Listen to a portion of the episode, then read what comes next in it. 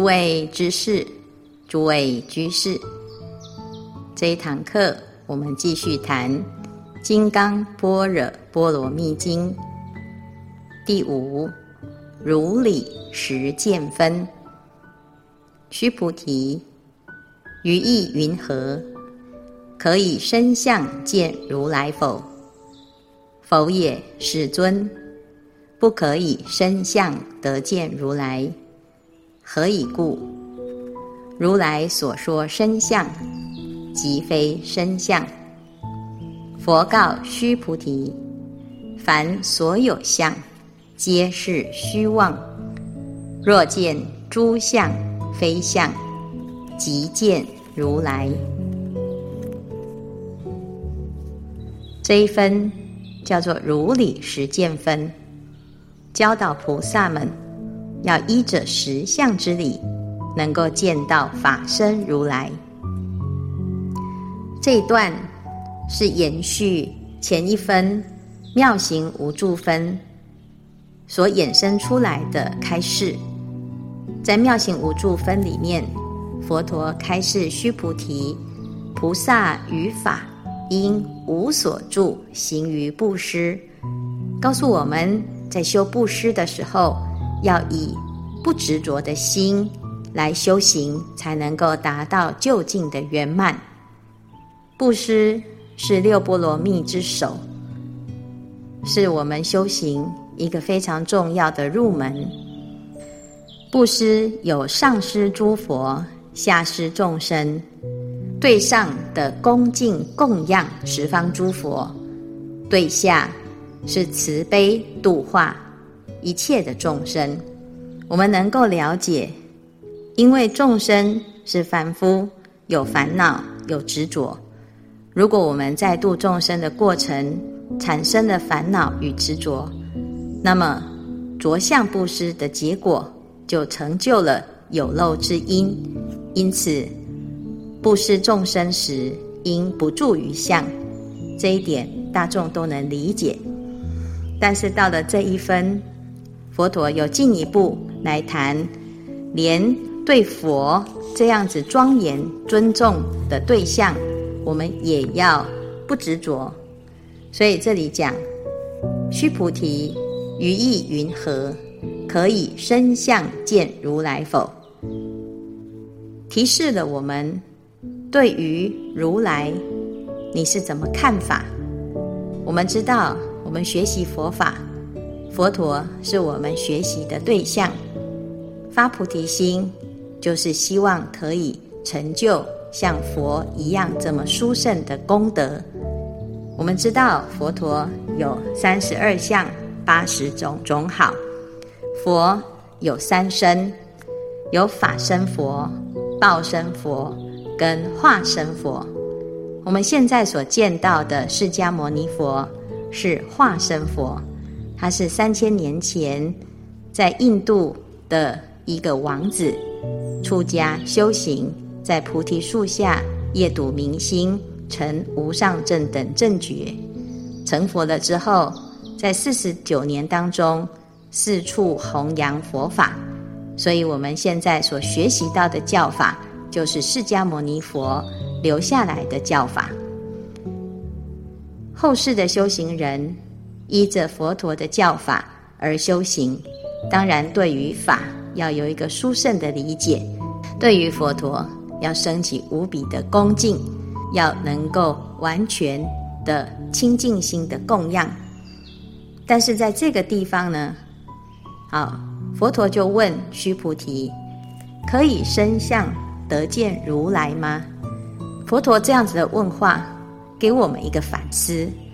佛陀所呈现的是圆满的相，对佛弟子来讲，佛陀是我们的导师，是我们生命的导师。所以，当我们见到佛，是无比的恭敬，没有其他的杂想的一种供养。但是，佛陀问须菩提：“可以身相见如来否？”你见到的佛，是化身佛，还是报身佛，还是法身佛？佛在我们的心目中是什么形象？我们认为佛是什么？佛是一个形象吗？佛是一个人吗？佛是三千年前在菩提树下曾证等正觉的那一个印度王子吗？那时至于今，我们到了中国，到了日本，到了东南亚，乃至于在各种不同的时代。我们看到了各式各样不同的佛像，到底哪一个佛像才是真正的佛之相呢？如来有三身：法身、无形无相；报身、三十二相、八十种好，是智慧的果报；化身是千百亿，或为人，或为六道。它展现了千变万化的形象，所以如果我们要用某一种身相来定义如来的话，是哪一个呢？所以须菩提呀、他就回答：“否也，世尊，不可以身相得见如来。”佛陀讲这一段的目的是希望我们能够真正的见到如来。如果我们执着于某一种身相来见如来，我们就见不到如来。这是一段非常重要的观念。修行学佛，我们知道不要执着众生之相，因为众生是烦恼的，是染污的。佛陀是无漏的，是清净的。那我们会不会在不知不觉当中，也对于佛陀清净的无漏之相产生执着呢？如果我们以执着的心来见佛，没有办法真实的见到佛。有一些修行人成天呐、啊、佛言佛语，可是到最后呢，他有没有真正的行佛呢？有一个老太太每天在家里面非常精进的念佛。因为师父给他功课，要念一万声，所以他很认真的拿着念珠，一心不乱的念着阿弥陀佛，阿弥陀佛，阿弥陀佛，阿弥陀佛。小孙子就在旁边，很开心的叫着奶奶，奶奶。这奶奶呢，很有耐心的跟小孙子说，奶奶在做功课，在旁边乖乖的，不要打扰奶奶做功课。可是呢，小孙子啊，一下子啊，又又叫着奶奶奶奶奶奶，啊、那一直不断的叫啊，到最后啊，奶奶很不耐烦，拿起念珠就想要打小孙子。小孙子说：“奶奶，我问你一件事情，什么事情？我才叫你三声，你就生气了？阿弥陀佛被你每天叫了一万声。”他不是烦死了吗？啊，所以我们呐、啊、自己常常想哦，当我们在道场听到佛法，觉得法喜充满，可是当我们回到生活中看到的不如意、不如法，是不是反而让自己的内心产生很多的烦恼呢？那这些烦恼是因为这些人的不如法呢，还是因为我们对于如法有一个严格的标准，在佛的眼中，看到人人都有佛性，可是为什么在我们的眼中看到的都是人人都有习气烦恼呢？我们就要想想，到底什么是佛？我们学的佛是什么样子？哦，所以呢，在这个地方啊，佛陀就问须菩提：“你可以？”以身相见如来吗？须菩提就回答：“否也，世尊，不可以身相得见如来。为什么？因为如来所说的身相，即非身相。我们不能着相而求佛，因为佛不是以身相而现。所以这一番呢，破除了很多。”学佛人的迷思。我们学佛了之后啊，有时候因为多懂了一些佛法，心里面执着了这个清净的教法，反而容不下其他不如法，所以常常会出现呢、一人学佛，全家骂佛的这种情况，或者是当我学佛了之后啊，我每天都看这些不学佛的人，觉得心里面很不是滋味啊，觉得很难忍受。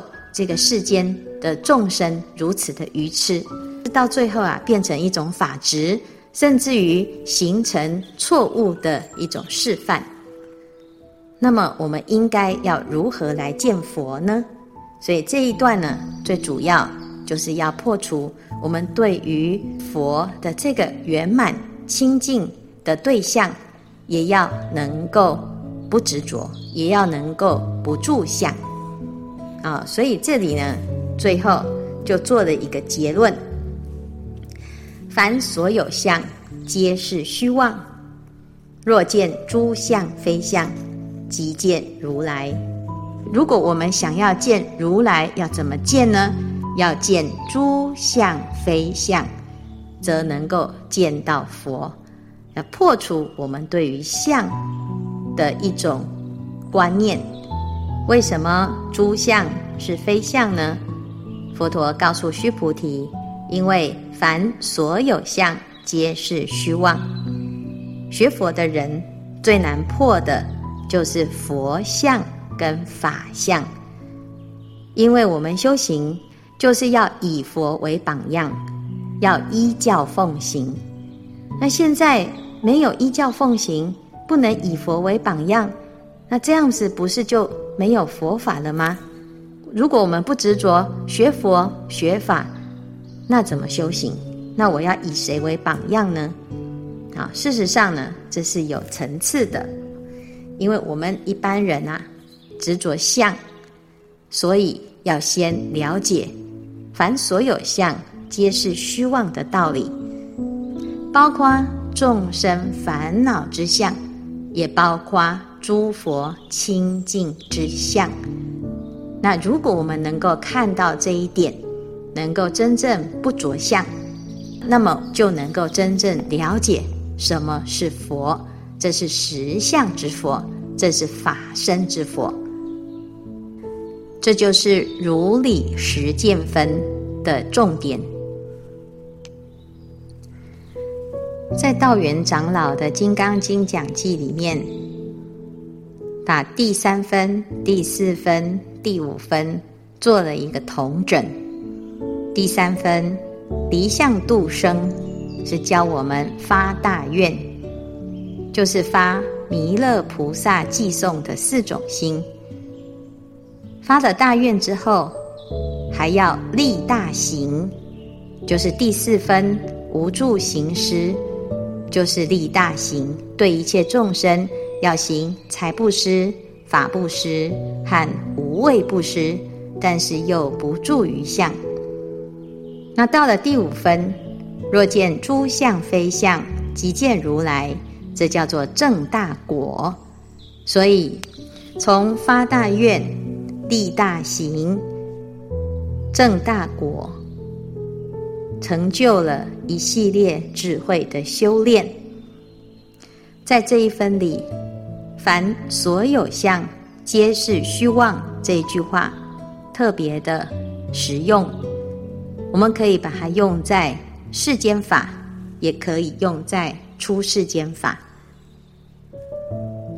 人往往会相信眼见为凭，或者是以貌取人，但是有时候看到的不一定是真实，我们却因为。自己的印象或者是判断，常常蒙蔽了正确的事实。在历史上曾经有一段记载，孔子和弟子们困在陈蔡之间，有所谓的陈蔡绝粮。孔子的弟子子贡突围到外面，带了一些粮食回来。颜回和子路。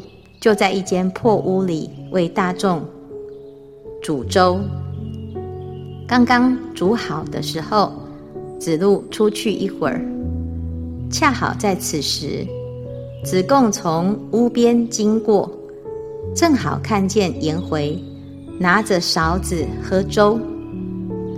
子贡看了很不高兴，就找孔子。他问孔子：“一个人如果称得上仁人廉士，那么到走投无路的时候，他会改变气节吗？”孔子回答：“如果气节都会改变，那还能称得上是人人廉士吗？”子贡就问：“那您觉得颜回会不会改变气节呢？”孔子很肯定的回答：“当然不会。”于是子贡就将看到颜回偷喝粥的事情告诉了孔子。孔子听了之后呢，只是缓缓的回答：“我绝对相信颜回的人品，他这么做一定有什么缘故。我把他找来亲自问问。”于是孔子就把颜回叫进屋里。对他说：“我前几天梦到祖先，想必他们是来护佑我们的吧？粥做好了吗？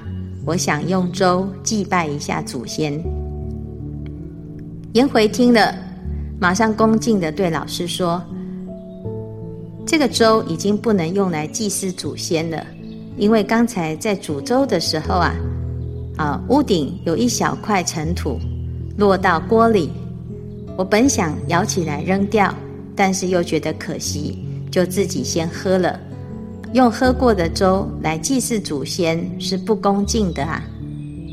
孔子很高兴地说：“哦，原来是这样。”当颜回出去了之后，孔子对留下来的几个弟子说：“我之所以会这样问他，是问给你们看，我对他的信任。”是不用用今天这样的方法来证实的。这是一个在孔子和颜回之间所发生的一个故事。孔子对颜回的信任，其实也不需要用这样子的方式来证明。但是我们有多少人能够像孔子如此的信任颜回呢？当子贡在告颜回的状的时候，子贡也是理直气壮。他也没有看错。当孔子在问颜回的时候，他对于颜回是信任还是不信任呢？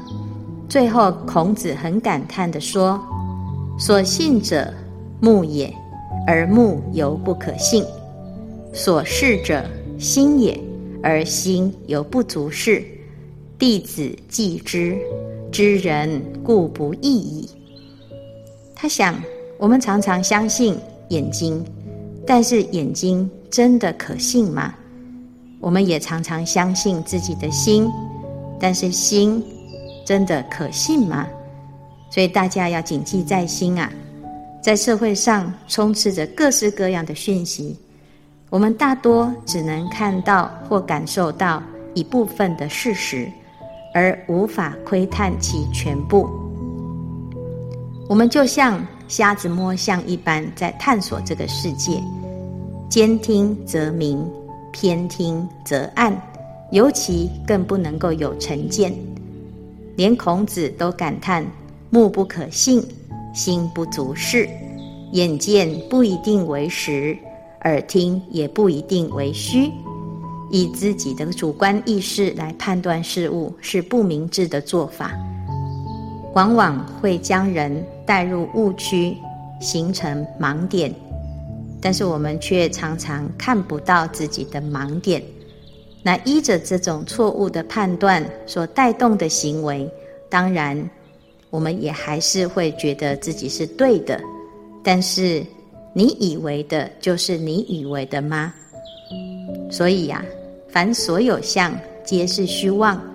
让我们提起一个决心：当我们看到的人产生怀疑时，我们可以多给他一点机会，不要妄下评论。当我们对于看到的现象产生怀疑的时候，要多问一个为什么。那这样子才能够避免人跟人之间彼此的误会，以及误会之后衍生的纠葛。所以这个是凡所有相，皆是虚妄。可以在我们待人处事当中呢，可以多留一只智慧之眼来关照，可以跳脱出错综复杂、难以分辨的表面善恶。凡所有相，皆是虚妄。这句话，更可以拿来作为我们道业提升的一个非常重要的口诀。修行不求境界，但是只要你的方法正确，凡事都会有境界发生。不管你是要念佛、打坐，或者是现在写《金刚经》塔。只要我们的身心进入了禅定的状态，你的感官眼耳鼻舌身意，它会转变到另外一个频道，会产生另外一种感应出现，这就是所谓的瑞相。有些人他会问师父，他说：“师父，我为什么写一写呢？啊，就全身都不见了。”或者是我打坐看到光，好，乃至于有的人会闻到香味，有的人还会有一种开悟感，觉得自己呀比以前还要聪明，还要有智慧。这些到底是好还是不好？为什么会如此呢？那事实上呢，这是一个好现象。这是所谓身心清净的现象，叫做善根发相。但是我们要知道，这是一个初初开始的转变。我们要继续用功，不要停留单着在这种殊胜的感受，这样子我们的道业才会更上一层楼。以前有一个修行人。他每次一打坐啊，就会看到一只大蜘蛛。他非常的害怕，他觉得这是一个非常奇怪的现象。有一天，他就准备了一把刀，想要等大蜘蛛出现的时候，他要把它给杀死。他的师父呢，看到他在打坐，还拿着一把刀。就问他：“你为什么拿着一把刀在打坐呢？”他说：“因为我每次打坐的时候，都会看到一只大蜘蛛。”师父说：“那你要不要先听听我的建议？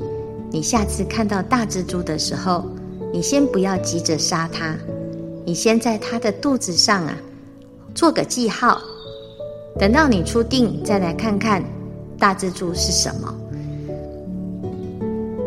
于是，他就听从师父的话。下一次在打坐的时候，又看到那只大蜘蛛，他就把预先藏着的笔拿出来，在大蜘蛛的肚子上画了一个大叉叉。等到他出定的时候啊，四处寻找这个大叉叉，到最后找到大叉叉，正画在他的肚子上，他吓了一大跳。如果他没有听师傅的话，那把刀可能就是插在他的肚子上了。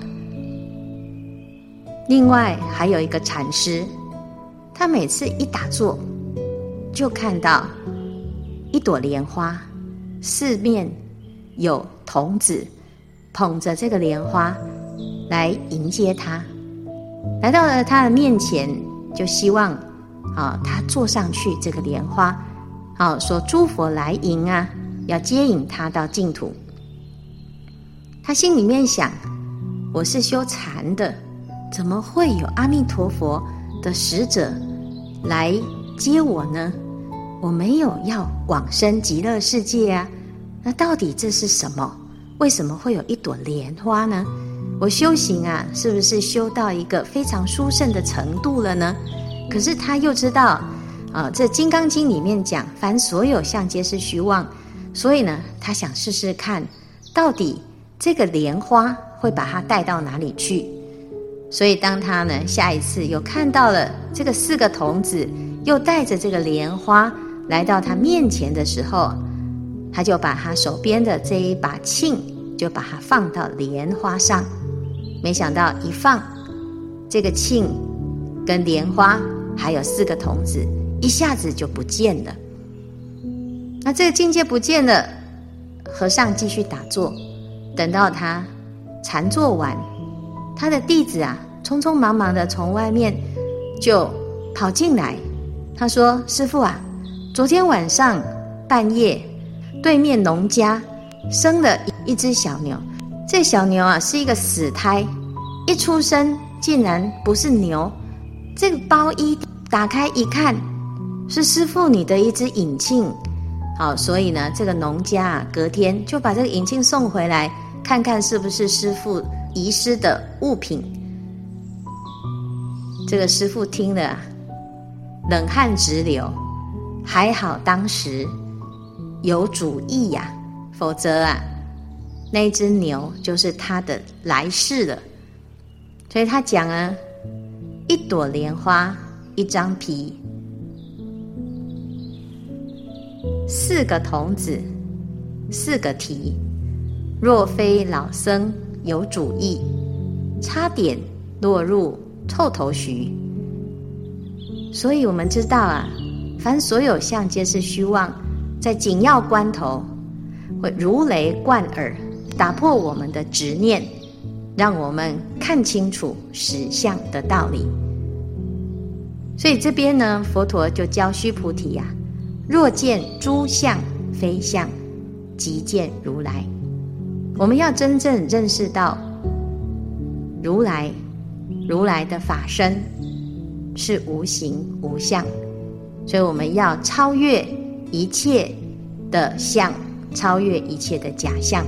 不管是众生的烦恼相，还是佛的清净相，我们都要不执着、不执、不念、不取、不舍。如此，我们就可以真正契悟实相的道理。我们在写《金刚经》，写经的心与实相相应。不管你写得好看，写得不好看。我们都用当下这一念心，因为凡所有相皆是虚妄。透过写经这个文字般若，起观照般若，破除我们的执念，我们的分别取舍，到最后呢，契悟回归到究竟实相的这一念清净自信当中。那么我们就可以与自信如来相感应，自皈依佛，当愿众生体解大道，发无上心；自皈依法，当愿众生深入经藏，智慧如海；自皈依僧，当愿众生同理大众，一切无碍。所有的修行要回归到自依止，而非他依止。